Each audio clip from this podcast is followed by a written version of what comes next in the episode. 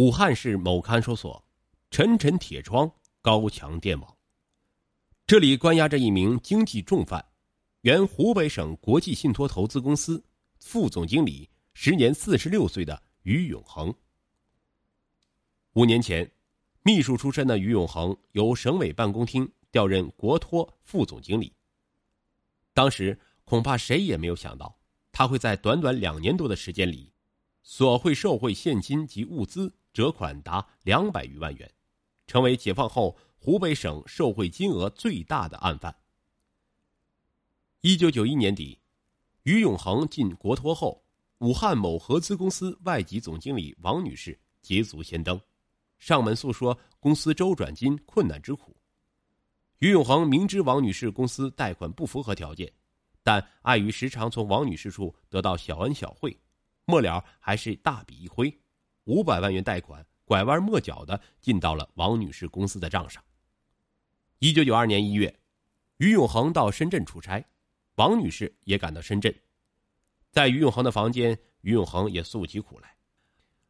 我打算与。刘某分手，给他一笔感情补偿费，呃，想找你借点钱。王女士问：“你要多少？”于永恒试探性的说：“呃，呃，十万。”王女士立即吩咐下属的惠阳公司送来十二万元人民币，当场给了于十万元。守着一扎扎诱人的人民币，于永恒是辗转反侧。于永恒出生在孝感市一个农民家庭。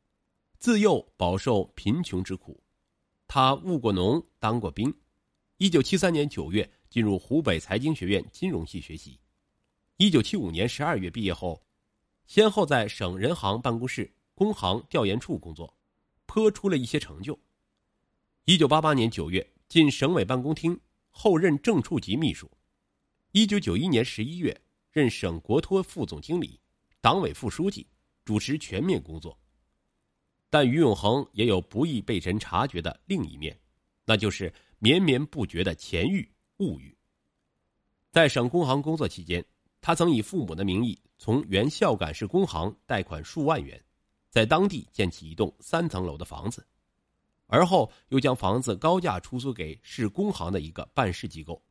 两三年下来，租金与贷款相抵，房子名正言顺的归己所有。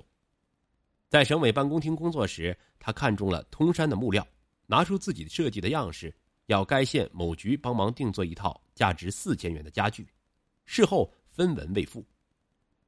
与王女士结识后，他隔三差五的去报销吃喝单，要点零花钱。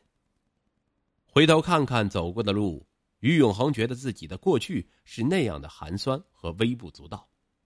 人家锦衣美车，花天酒地，钱从哪儿来？王女士这次慷慨出手，似乎令他掂出了屁股底下国托副老总座椅的分量，撩拨了他强烈的贪欲。罪恶的脚步一旦迈开，走向邪路的步子就会越迈越大。一九九二年四月，春暖花开的时节，于永恒带着给港商翁某的两千万元贷款汇票，飞赴深圳，住进了富丽堂皇的阳光酒店。一番接风洗尘之后，翁某吩咐马仔将二十万元人民币送到了于永恒的房间。于永恒斜了一眼那鼓鼓囊囊的牛皮纸袋，极力掩饰内心的狂躁，不失身份的说了声谢谢。原来几个月前，于永恒经人介绍认识了港商翁某、蔡某等人，出于双方共同利益的需要，一项违反政策规定的合作意向达成了。由港商从国内金融机构联系资金，湖北国托以比银行贷款低得多的利息拆借进来，然后将其中一半的款额加一点利息给港商，另一半由国托支配经营。一九九二年六月，于永恒给港商翁某的贷款已达五千万元人民币，当时翁某已送四十万元给了于。一天，翁派手下的一名经理请于某吃饭。于因为还有十万元未到位，便阴沉着脸，找茬子，坚持不去。翁某马上安排手下送去九点五万元港币，于的脸色才转阴为晴。一九九三年四月，于永恒第一次到香港，港商翁某赶到于的住处，送去十万元港币。于又拨通港商蔡某的电话，说想到澳门玩玩。蔡某派了一名马仔送来两万元港币，陪他到澳门赌博。到澳门后，陪来的翁某又给于五万元港币，并为他买一匹筹码。两相比较，于认为蔡太小气，心中十分的不悦。还不等把翁某给买的筹码玩完，于便吩咐蔡的马仔通知老板说钱输光了，叫他马上送钱来。蔡某夫妇连忙赶到澳门，送来十五万元港币。就这一趟。于永恒揣回了三十多万元港币。凭着一股子贪婪劲儿，于永恒是连连索贿受贿。一九九二年四月至一九九四年八月，于从省国托为深圳某公司贷款人民币八千万元，美金两百万元，向该公司董事长翁某等人索要人民币及港币九十余万元。一九九二年五月至十一月。深圳某金银珠宝厂法人代表蔡某，通过于永恒从省国托贷款人民币六千五百万元，于多次向蔡等人索要人民币及港币六十余万元，并收受价值七千二百元人民币的微型摄像机一台。一九九一年十二月至一九九二年三月，于永恒给比利时籍王女士贷款一千三百万元人民币，分四次收受贿赂二十一万元。一九九二年七月。澳门某公司总经理李某通过于从省国托贷款人民币三千万元，于收受李的贿赂人民币二十万元。一九九三年二月至三月，于给港商潘某贷款五百万元人民币，一百万美元，分两次贿赂两万元人民币、两万元港币。一九九二年五月至一九九三年三月，于永恒给武汉某公司总经理张某贷款人民币九百二十八万元。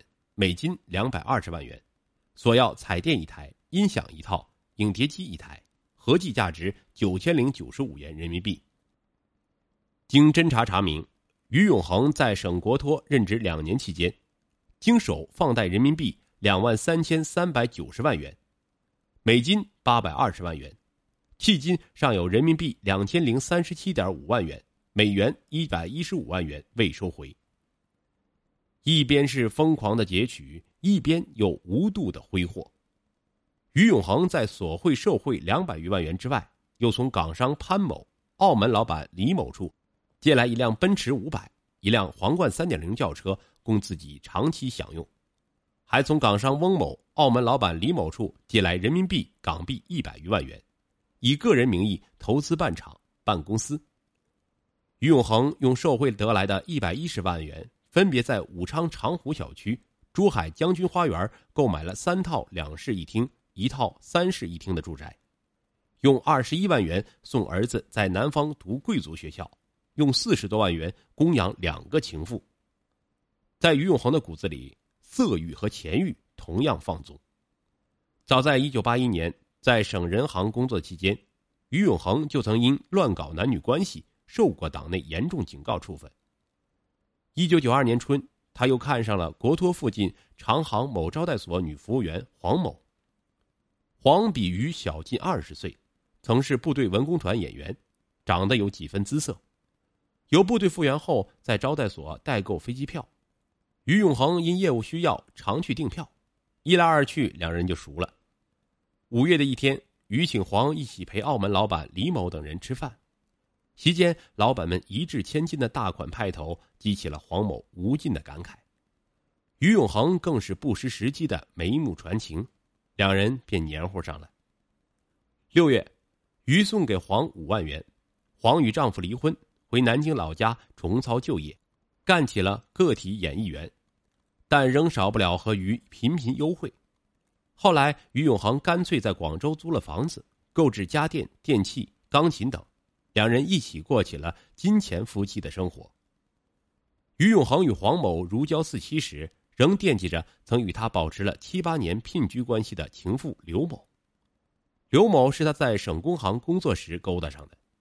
一九九二年一月，他以与刘分手为名索要王女士十万元贿赂后，还真给了刘五万元。但后来，于又将辞去公职的刘介绍到港商翁某在深圳的公司工作。两人仍未断过来往。或许是自知罪孽深重，或许是出于对奢靡生活的追求。一九九三年十月，于永恒通过港商蔡某化名陈龙办理了一个香港居民身份证，偷偷整容后销声匿迹了。一九九五年四月三十日，省纪委向省检察院移送了关于于永恒有受贿嫌疑的举报材料。七月二十五日，省检察院在初查掌握部分事实的基础上，决定正式对于永恒涉嫌受贿案件立案侦查，并成立“七二五”专案组。八月四日，由专案组成员与江苏省公安厅侦查人员组成的缉捕小组直赴广东，并通过广东省公安厅在广州、珠海、深圳等于经常涉足的地方全面实施布控。八月十六日。在广州市黄埔大道西二六幺号于租住的房子里，目标终于出现了。八月十八日早晨，于永恒与情妇黄某悠闲的来到驻地附近的广寒宫餐馆吃早茶时，缉捕人员给他戴上了手铐。根据于的交代，缉捕小组连夜赶往珠海，扣押了他借来的两部豪华轿车，从其购买的住房内搜出大量现金、存折等罪证。九月四日凌晨。于永恒被押解回湖北武汉。九月八日，一件石破天惊的事发生了：于永恒跑了。